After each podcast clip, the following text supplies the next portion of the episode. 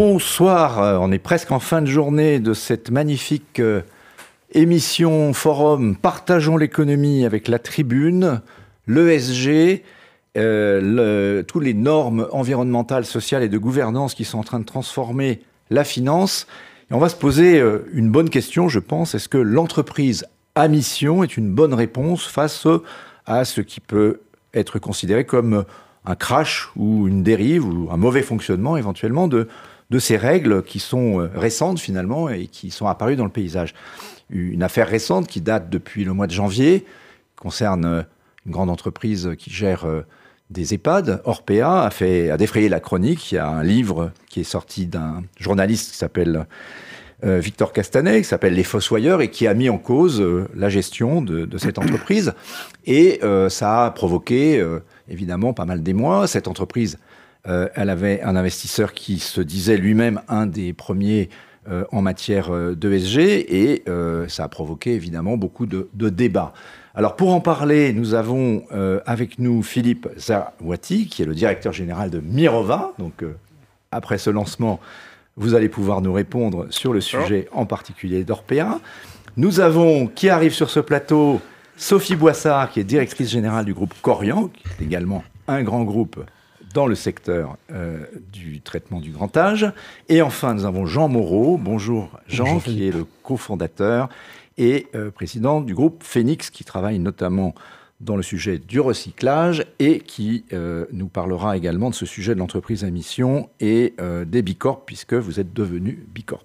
Alors peut-être pour commencer tout de suite dans le vif du sujet, Philippe Zawati, donc vous êtes un des premiers fonds à avoir euh, été pionnier dans ces questions de l'ESG. Vous êtes un des actionnaires importants, principaux de. Et puis, il s'est passé ce que je viens de raconter. Comment est-ce que vous l'avez vécu? Et j'allais dire, pour être un peu cash, pourquoi vous n'avez rien vu? Oui, c'est une bonne question. Euh, on est actionnaire depuis, quasiment une dizaine d'années d'Orpea. On a 4% du capital, donc ce qui faisait de nous, effectivement, ce qui fait de nous un, des actionnaires de référence du, euh, groupe Orpea. Alors, d'abord, je ne pense pas qu'on ait rien vu. Euh, et je ne pense pas qu'on euh, euh, soit passé à côté des grands problèmes qui structurent ce, secteur. Les, problèmes, les problématiques d'abord globales, macro, macro j'allais dire, c'est-à-dire la problématique du vieillissement, les besoins en fait qu'on va avoir et qui vont être croissants dans les, dans les années, les décennies à venir, et le rôle du secteur privé pour répondre en partie à ces, euh, à, ces enjeux. Je pense que Sophie en, dira plus euh, sur, sur ce sujet-là tout à l'heure. Mais euh, mais on n'est pas passé non plus à côté des, des, problématiques qui se posent. Des problématiques de communication avec les familles, des problématiques de gestion des salariés, les problématiques d'intégration progressive de la RSE aussi dans ces secteurs-là. Et sur tous ces sujets-là, on engage avec le groupe Orpea depuis longtemps.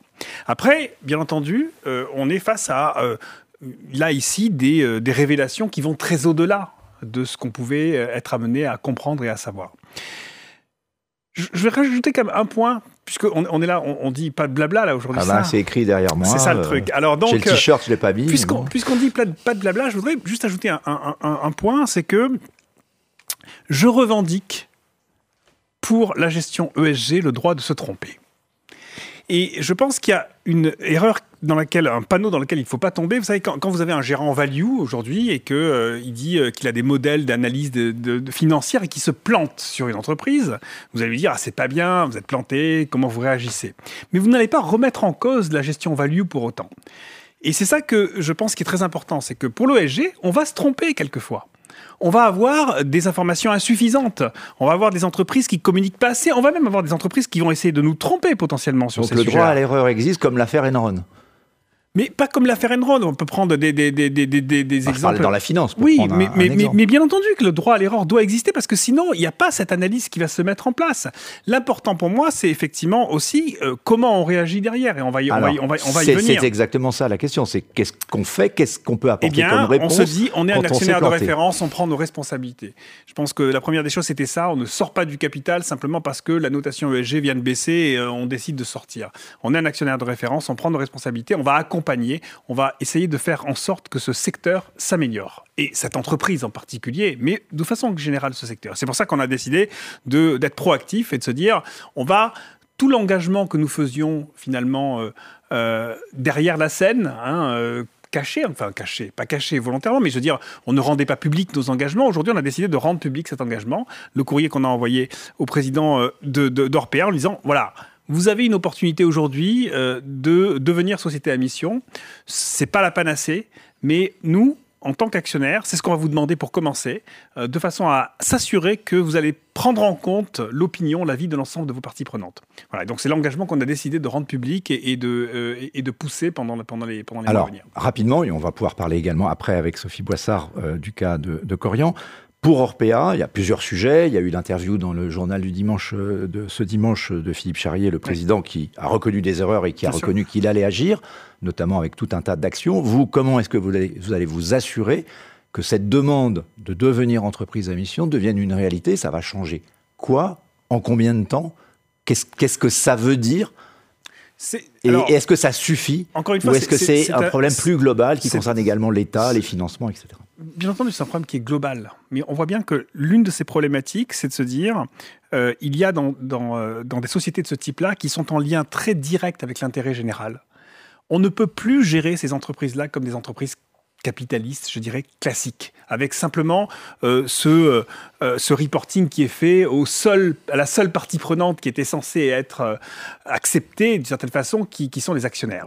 Aujourd'hui, si on veut, mais même pour des, des raisons économiques, hein, pour des raisons, je dirais, de, de, euh, de résilience, de, de, de, survie de ces entreprises-là, on doit les gérer de façon différente. On doit intégrer l'ensemble des parties prenantes autour de la table. On doit écouter les salariés, on doit écouter les familles, on doit écouter les... Ça peut rester les entreprises privées cotées Ça peut rester les entreprises, mais c'est bien toute la problématique, on va y revenir sur, sans doute sur euh, de, ce que c'est qu'une entreprise à mission. L'entreprise à mission, c'est pas euh, le, refus du monde capitaliste. Au contraire, c'est euh, la modification de, ce système-là, en disant attention, le, le, modèle de, de, l'entreprise et du modèle uniquement actionnarial a fait son temps.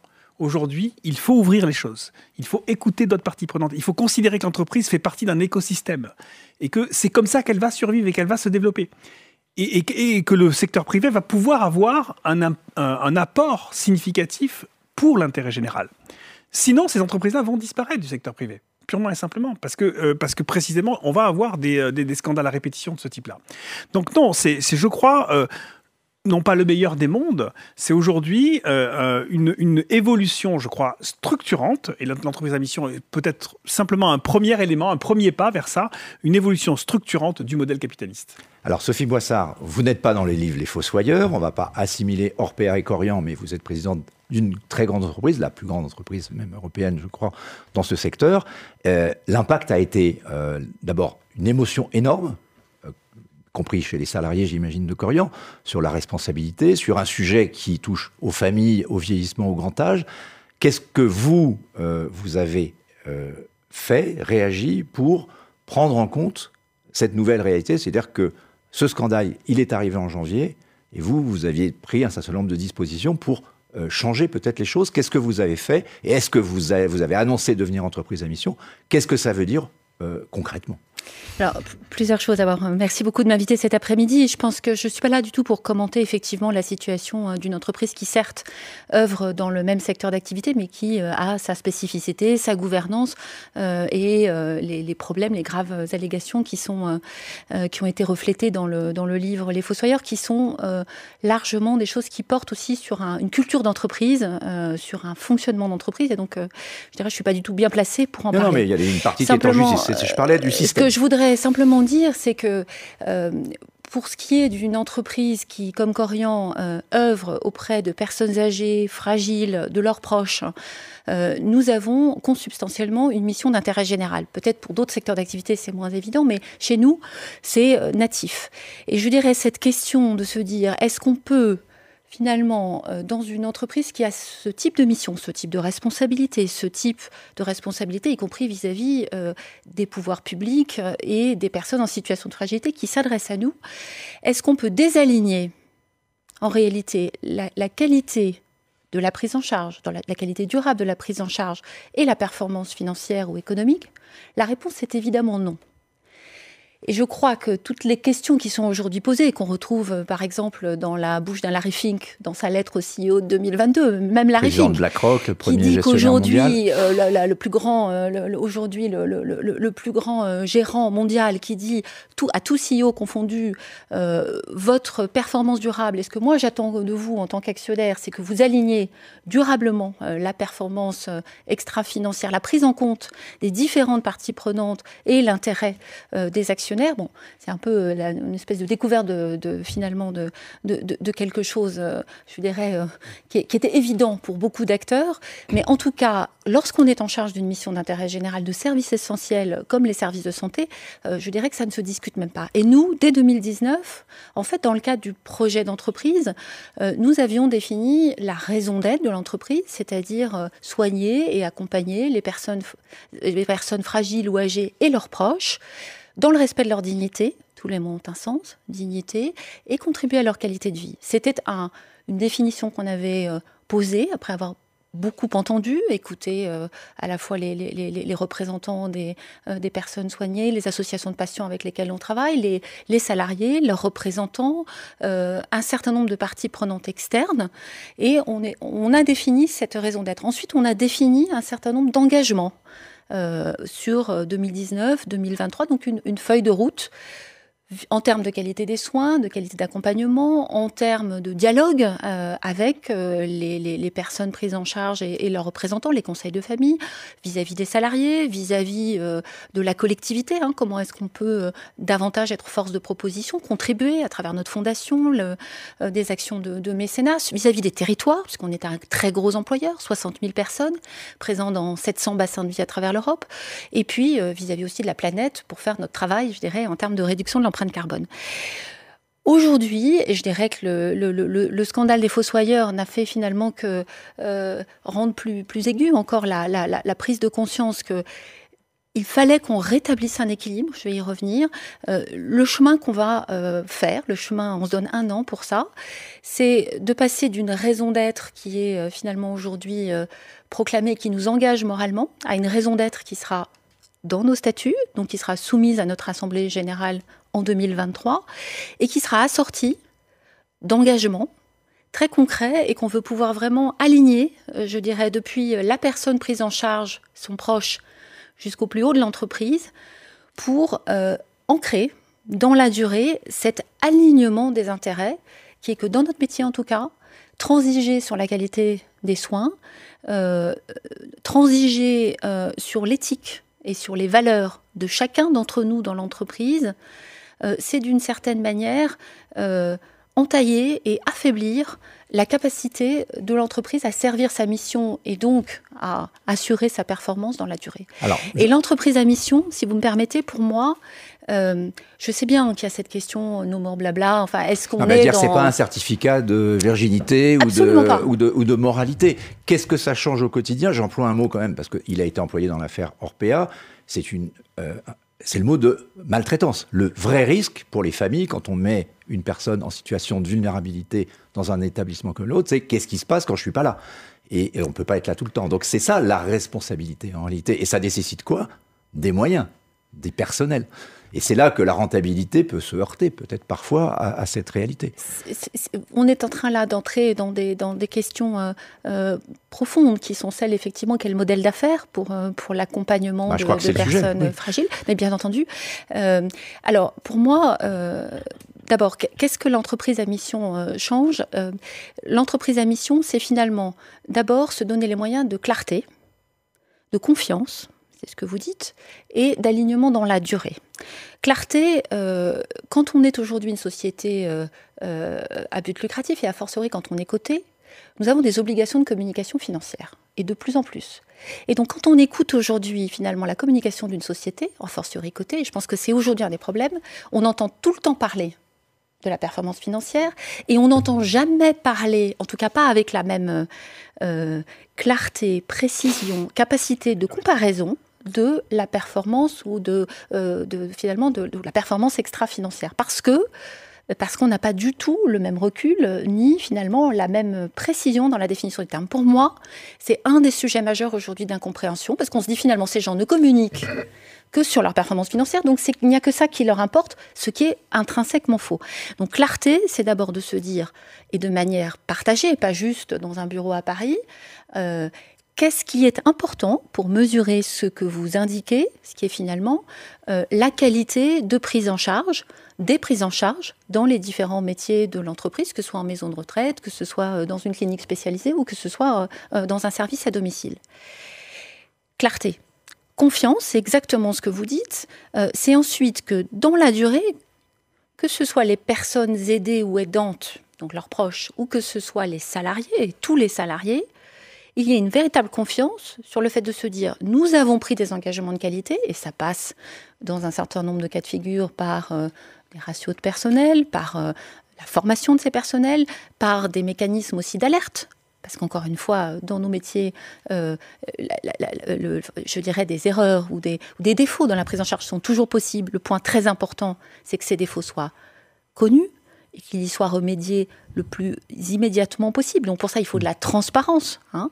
Donc confiance euh, et une confiance qui est partagée entre les différentes parties. Est-ce qu'il faut également, si on a une entreprise à mission dans ce secteur, un nouveau rapport public-privé, peut-être aussi un meilleur contrôle du public Un des procès qui a été fait dans l'affaire euh, euh, de, en tout cas Orpea, et en tout cas certains débats que vous connaissez, c'est il y a de l'argent public, il n'est pas forcément euh, bien contrôlé, bien vérifié. On ne sait pas très bien ce qui se passe dans la boîte noire. Est-ce qu'il n'y a pas là aussi un sujet, sachant qu'il faudra plus d'argent, il y aura plus de vieillissement et besoin d'une meilleure prise en charge Est-ce que là, dans euh, cette entreprise à mission de service public, d'intérêt général, d'intérêt général, pardon, mais de service quand même au public, au public il va y avoir des nouvelles règles. Est-ce qu'il faut des nouvelles règles dans les rapports avec également les pouvoirs publics? Mais bien entendu dès lors qu'une entreprise bénéficie de dotations publiques, il faut évidemment d'abord qu'elle utilise cette, ces dotations euh, conformément au cadre qui est fixé par le régulateur, qu'elle-même s'assure par ses propres mécanismes de contrôle interne qu'elle en use euh, correctement, et puis que par ailleurs, parce que je dirais l'auto-contrôle, l'auto-certification est indispensable, mais il faut qu'il y ait aussi de la transparence et du contrôle de la part de des autorités publiques en charge. Et je dirais, euh, si l'un, l'une des conséquences, d'ailleurs ça existe depuis belle euh, euh, dans le champ euh, des activités sanitaires, dans lequel d'abord il y a une certification qualité qui est il y a un contrôle régulier qui est effectué par la haute autorité de santé, donc elle définit des standards et qui les contrôle très régulièrement et qui d'ailleurs il y a des plans d'action, elle lève les réserves, donc je dirais le, le dispositif est, très structuré et très connu. et puis évidemment, je dirais un des, premiers points qui, manquait aujourd'hui dans le système français, ça a été enfin euh, de publier le, même référentiel pour la partie médico-sociale, donc euh, pour les maisons de retraite notamment, euh, à l'aune desquels les contrôles qualité vont pouvoir se faire. Ensuite, il faut que des comptes soient rendus, mais un point important, Philippe Abille, aujourd'hui, les comptes sont rendus. Les comptes sont rendus aux, agences régionales de santé avec un certain nombre de pièces justificatives. Et il faut évidemment que ces, pièces soient, examinées, regardées. Hein. Moi, je vous dis pour Corian, la Cour des comptes, les chambres régionales des comptes ont euh, audité euh, de manière extrêmement détaillée, c'est des milliers et des milliers de documents euh, qui ont été transmis, ont audité un échantillon pris au hasard d'établissements dans les, dans les deux dernières années, et elles ont d'ailleurs publié les rapports de contrôle qui y afféraient. Donc je dirais, il y a des mécanismes de contrôle, il y a des règles, et donc effectivement, mais comme dans n'importe quelle activité qui bénéficie de financement public, il est normal, il est indispensable que la puissance publique s'assure que les règles soient respectées et que les bénéficiaires de ces dotations euh, soient organisés euh, pour euh, faire leur, travail d'autocontrôle. Merci. On va donner la parole quand même à Jean Moreau. À la fois, si vous avez des réactions là-dessus, mais surtout partager votre expérience parce que Bicorp, c'est pas entreprise à mission. Enfin, ça y ressemble. Vous êtes devenu, donc vous avez fait une démarche. Mhm. Est-ce que, si on devait regarder le cas de qu'on vient d'évoquer dans ce secteur-là, Qu'est-ce que ça veut dire, en fait, y compris en interne, comme travail C'est une démarche, c'est un chemin, c'est quelque chose qui ne se décrète pas. C'est pas une étiquette ou une plaque. Non, non, non, c'est ça. Enfin, si on, on refait un peu le, parcours du spectre de l'engagement, il y a les entreprises qui font, qui font rien ou pas grand-chose, et qui sont de moins en moins nombreuses. Et comme ça a été dit, euh, À terme, elles seront privées de talents, de financement, de clients, parce que les consommateurs recherchent des entreprises à, impact. Donc ça, là, je les mets de côté. L'étape d'après, c'était celle qui avait commencé à faire de la compensation en, créant une direction RSE, une, direction de développement durable, en créant une fondation. Et ça, c'est euh, la responsabilité du problème sous le tapis. Les années 80, non, c'était plutôt la logique de ma gauche, main droite de compensation. C'est-à-dire que j'envoie du plastique partout dans les océans, mais par ailleurs, j'ai une fondation dotée de 10 millions qui replante des arbres en Amazonie, donc je peux dormir tranquille. Et ça, c'est une logique qui était le, de 0 à 1, qui, était, qui était louable dans les années 90-2000, mais qui ne suffit plus aujourd'hui et qui ne tue plus personne. Et donc, l'étape d'après, c'est ce qu'on ce qu'on discute là, hein, c'est euh, entreprise à mission et ou Bicorp qui sont complémentaires. L'entreprise à mission étant, à mon sens, un peu plus aspirationnelle, plus fédératrice, peut-être plus philosophique ou métaphysique. Et Bicorp, c'est quand même très euh, normé, processé à l'américaine, 300 questions, euh, mais peut-être moins aspirationnel, moins. C'est un label, quoi. alors que l'entreprise à mission, c'est plus co-construit, c'est plus un projet collectif, je trouve. Mais les deux sont complémentaires et les deux sont tout à fait faisables. Et puis, au, bout du spectre, dans, la, logique des gens les plus engagés, les plus militants presque, il y a les entreprises euh, de l'économie sociale et solidaire, de l'ESS, et les entreprises à impact positif qui, comme ça a été dit, ou comme c'est le cas de Phoenix par exemple, ou, d'autres, hein, Murphy ou Castelli, ont intrinsèquement un modèle d'affaires qui est positif et où on aligne l'impact extra-financier, l'impact social, l'impact environnemental avec euh, l'impact euh, économique. Mais ça, ce serait trop radical et ce serait trop une révolution d'exiger euh, un changement 180 degrés. Donc il faut passer par les étapes de la voiture balai au, à locomotive de tête. Il faut passer par des étapes intermédiaires et l'entreprise à mission est une très bonne étape intermédiaire qui est un stade avancé de la RSE, disons. Donc euh, moi je suis positif sur, sur ces choses-là. Et puis surtout, ça permet d'embarquer dans la démarche des grands groupes, côté ou en passe de l'être, qui sortent ce qui était un peu la faiblesse de ces modèles jusqu'à maintenant, l'ESS, l'économie impact, d'une sorte d'entre-soi qui pèse 8, 9, 10% de l'économie quand on tire tous les chiffres dans tous les sens en prenant les mutuelles. Un truc de gauchiste barbu, quoi. Pour la caricature, oui, parfois. Euh, et donc, c'était bien. il fallait montrer que ces modèles étaient viables, qu'ils pouvaient grossir. On est content d'avoir euh, des maïfs, d'avoir euh, des Biocop, qui sont des modèles qui sont passés à l'échelle. Biocop, c'est 700 magasins, 2 milliards d'euros de chiffre d'affaires sur un modèle coopératif. Donc, et c'est une vraie alternative à la distribution traditionnelle. Donc, on a réussi ce 0 à 1. Et maintenant, la question, c'est comment on passe de 10% du, du PIB ah, peut-être pas à 50, mais en tout cas 25-30%. Et pour moi, ça pourra passer que par quelque chose de plus ouvert, plus inclusif, qui va chercher des gens qui étaient plus loin de nos bases. Quoi. Donc, euh, il faut trouver le juste milieu entre radicalité, exigence et, ouverture. Alors, juste, vous êtes président du mouvement Impact, enfin co-président du mouvement Impact France, et peut-être par rapport au sujet dont on vient de parler, euh, est-ce qu'il peut y avoir, parce que là on voit le modèle, donc côté euh, secteur du vieillissement, avec les limites effectivement et les effets d'échelle, parce que c'est des grands groupes. Mais est-ce qu'il n'y a pas, on, entend beaucoup parler de ça, des exemples qu'on voit à l'étranger, on a beaucoup cité dans les modèles scandinaves, d'autres façons de traiter le grand âge euh, Est-ce qu'il est qu'il n'y a pas un nouveau modèle à aller chercher qui soit pas forcément celui de la rentabilité? On cherche à conjuguer finalement les contraires je ne sais pas si on peut y arriver, j'espère que vous y arriverez, mais est-ce qu'il n'y a pas d'autres modèles à inventer? Non, mais l'idée, avec ces, avec ces, labels-là et puis ces, nouvelles voies, c'est justement de trouver une voie médiane entre le capitalisme euh, parfois sauvage ou caricatural et de l'autre côté ce que vous avez décrit comme euh, des militants altermondialistes barbus avec un, avec un rat sur l'épaule. Et donc cette dichotomie, elle n'a plus de sens. Il y a des voies médianes, il y a, des, y a des, des chemins intermédiaires qui prennent un peu le meilleur des deux mondes, l'efficacité, les outils, les talents, l'ambition, l'attraction euh, du monde privé classique, et puis le petit supplément d'âme de mission, euh, de partage de la valeur, du partage du pouvoir, d'une gouvernance un peu plus éclairée et, moins descendante. Et ça, ça vient plutôt effectivement de cette frange euh, mm. plutôt orientée sociale, gauche, d'un néo-capitalisme. Et donc, c'est un mix des deux qui fera qu'on arrivera à, surmonter cette crise.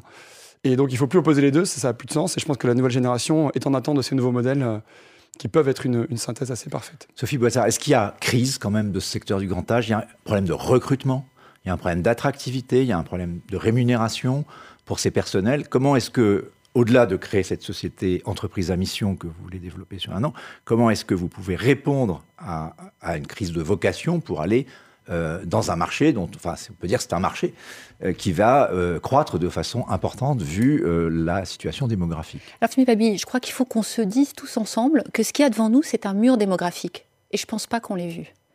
Aujourd'hui, si on regarde entre maintenant et 2030, les besoins en termes d'accompagnement de personnes fragiles, vieillissantes, de patients chroniques âgés vont augmenter de 50%.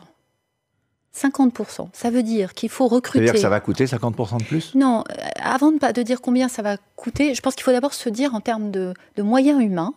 De moyens humains, ça veut dire qu'il faut augmenter le nombre de soignants au sens large, c'est-à-dire euh, des infirmiers, des rééducateurs, euh, c'est-à-dire des aides-soignants, des, des, auxiliaires de vie, de 50%. C'est-à-dire recruter 400 000 personnes au moins ça, c'est réaliste ou pour la France. Pas, Mais bien sûr que c'est réaliste. Bien sûr que c'est réaliste. Et aujourd'hui, c'est effectivement en sortie de, crise Covid. Qu'est-ce qui se, quelle est la situation? La situation, c'est d'abord que les, les, marchés du travail et en particulier l'intensité euh, d'accompagnement euh, en soins, en prise en charge, ont été euh, bouleversés et, fortement sollicités dans les deux dernières années. Avec, avec beaucoup de gens qui ont quitté aussi. Oui, mais aussi beaucoup de gens qui sont venus à ça, des gens qui se sont, je dirais, je voudrais, on ne dit pas assez à quel point les soignants ont été exceptionnels, n'ont pas compté leur temps, n'ont pas ménagé leurs efforts, ont été d'un courage incroyable. Je crois qu'il faut quand même tous se redire ça. Et en sortie de crise aujourd'hui, on voit que les besoins, on est rentré dans cette phase que l'on savait venir et qui est en train aujourd'hui de s'accélérer avec des besoins, en particulier en matière d'accompagnement des maladies chroniques qui ont fortement augmenté en sortie de Covid.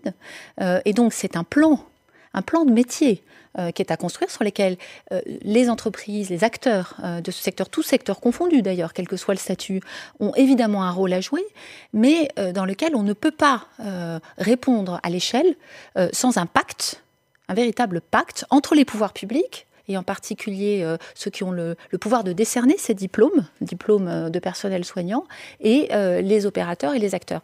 Donc pour moi, le sujet du grand âge, euh, il est d'abord humain à tout point de vue. Il est humain du point de vue de la dignité, de la qualité de l'accompagnement qu'on propose, avec une intention, une, une attente légitime de chacun d'entre nous de vieillir à domicile.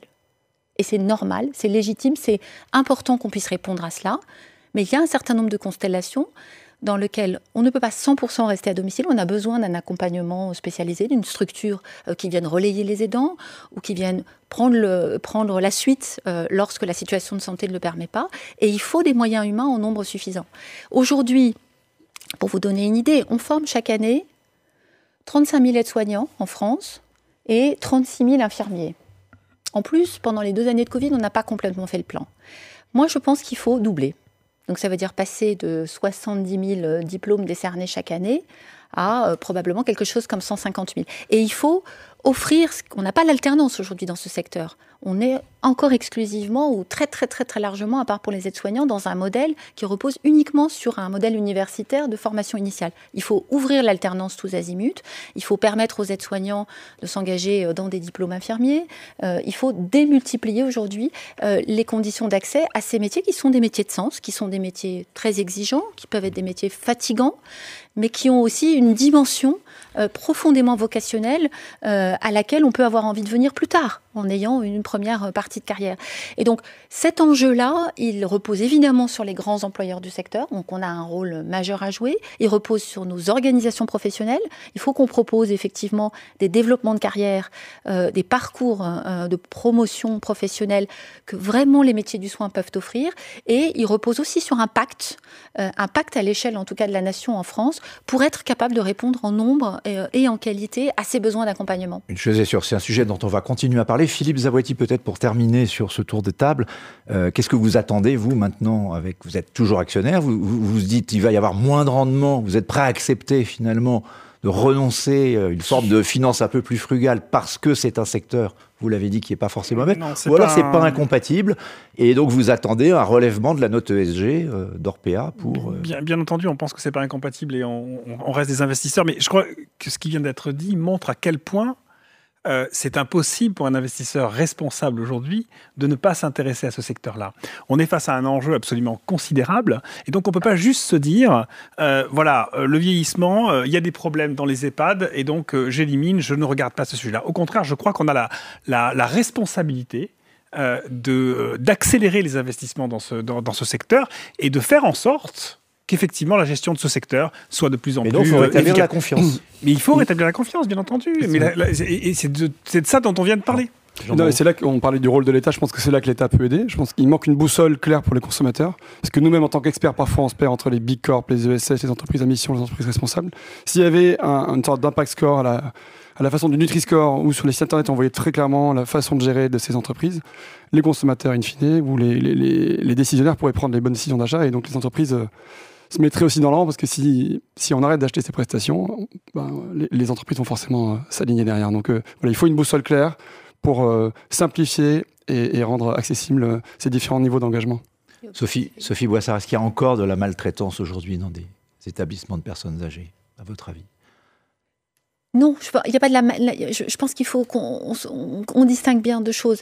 Il n'y a pas aujourd'hui, euh, bien entendu que. Pas de volonté d'eux. J'ai dit, est-ce qu'il y a une situation aujourd'hui qui nécessite qu'on aille regarder Dans l'immense majorité aujourd'hui euh, des établissements ou des structures qui accueillent et qui accompagnent les personnes âgées, il y a un énormément de, dévouement, de professionnalisme, de présence. Il y a des situations effectivement euh, individuelles, ponctuelles qui peuvent... Dans certains établissements ou dans certaines constellations, ou dans certaines. Mais, mais, mais l'immense majorité euh, du secteur, des structures qui accompagnent aujourd'hui, euh, sont portées, animées par des personnes qui sont d'un euh, engagement et d'un dévouement absolument remarquable. Et je crois que c'est ça qu'il faut qu'on se dise profondément. Il faut soutenir cela, vous l'avez dit. Il faut être très exigeant sur la qualité et surtout sur la transparence. Il faut continuer à développer cette culture aussi du jeudi quand ça ne va pas et je corrige euh, et je progresse. Et il faut qu'on le regarde aussi plus largement euh, cet enjeu social majeur de l'isolement. Hein, est-ce qu'on parle aujourd'hui des, situations euh, d'isolement, d'isolement absolu, de, délaissement que peuvent rencontrer certaines personnes à domicile? Est-ce qu'on en parle? On n'en parle pas. et, je, pense aujourd'hui que mettre le sujet du grand âge euh, au cœur même de nos préoccupations, c'est probablement, euh, probablement à cet aune-là que l'on peut juger finalement de, l'humanité et, de la cohésion d'une société. Et c'est euh, finalement la, voie qui nous, qui nous est proposée collectivement d'emprunter là dans la, dans la décennie qui vient. Bien, mais merci à tous les trois d'être venus vous nous parler sans blablabla et sans bullshit. on croit qu'on a été assez direct, même si on n'est pas rentré dans le fond d'un sujet qui est très complexe, mais dont on n'a pas fini de parler. Merci encore. Merci à vous. Merci, merci beaucoup.